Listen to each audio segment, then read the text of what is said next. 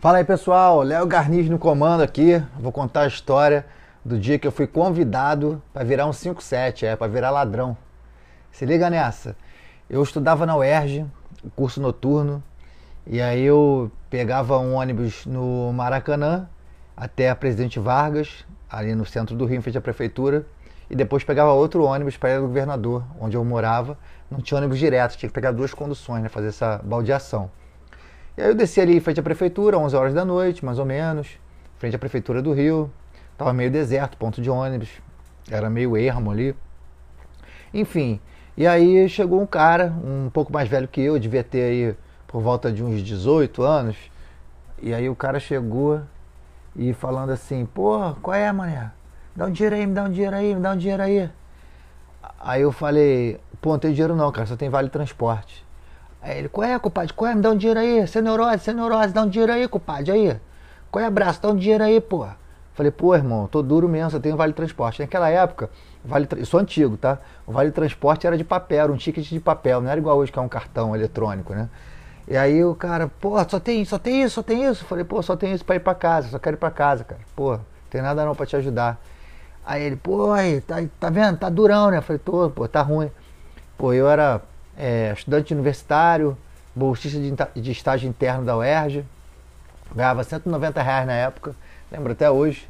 Hoje deve ser o quê? Uns 450 reais, mais ou menos. Enfim, duro. E aí eu ia para o governador, eu estava esperando 326, bancários Castelo, quer dizer, Castelo Bancários, e desci lá no Moneró, onde eu me criei. E, enfim, e nada do ônibus vim.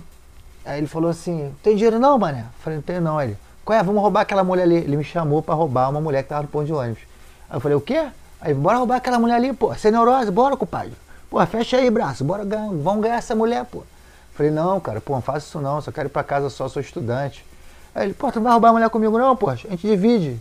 Falei, pô, não, não sou disso não, cara. Sou, sou da paz aqui, sou, sou dessas paradas não. Aí ele, porra, tá vendo? Tu é mó otário mesmo, por isso tu tá duro, porra, por isso tu tá pobre. Vai morrer pobre, pô. Aí eu falei, porra, que isso, Eu falei, faz isso com a moça não. Ele, porra, aqui não faz o quê, porra? Por isso que tu é otário, tá, tá aí duro aí. Aí ele foi lá pra mulher, dá um dinheiro, dá um dinheiro, dá um dinheiro aí, dá um dinheiro aí. A mulher foi, deu um, um trocado pra ele, devia ser pra ele comprar droga, sei lá. Aí ele foi meter o pé. E, enfim, deve ter tido aí uma longa carreira no mundo do crime, né? Artigo 157 do Código Penal, roubo, é, subtrair coisa alheia móvel mediante violência ou grave ameaça, porque o, a gritaria dele era meio ameaçadora mesmo. Enfim, e ele teve, virou empreendedor do crime e eu tô aqui até hoje batalhando, né? Fazendo podcast aí, talvez arruma alguma coisa na vida. E foi isso, foi assim que eu me fudi. Fui convidado para ser ladrão declinei da proposta e aqui estou eu contando para vocês. Até a próxima aí, espero que tenha gostado. Isso é real, isso não é caô não, hein? Nenhuma história aqui é causada não, tudo aconteceu e a vida é fantástica, né?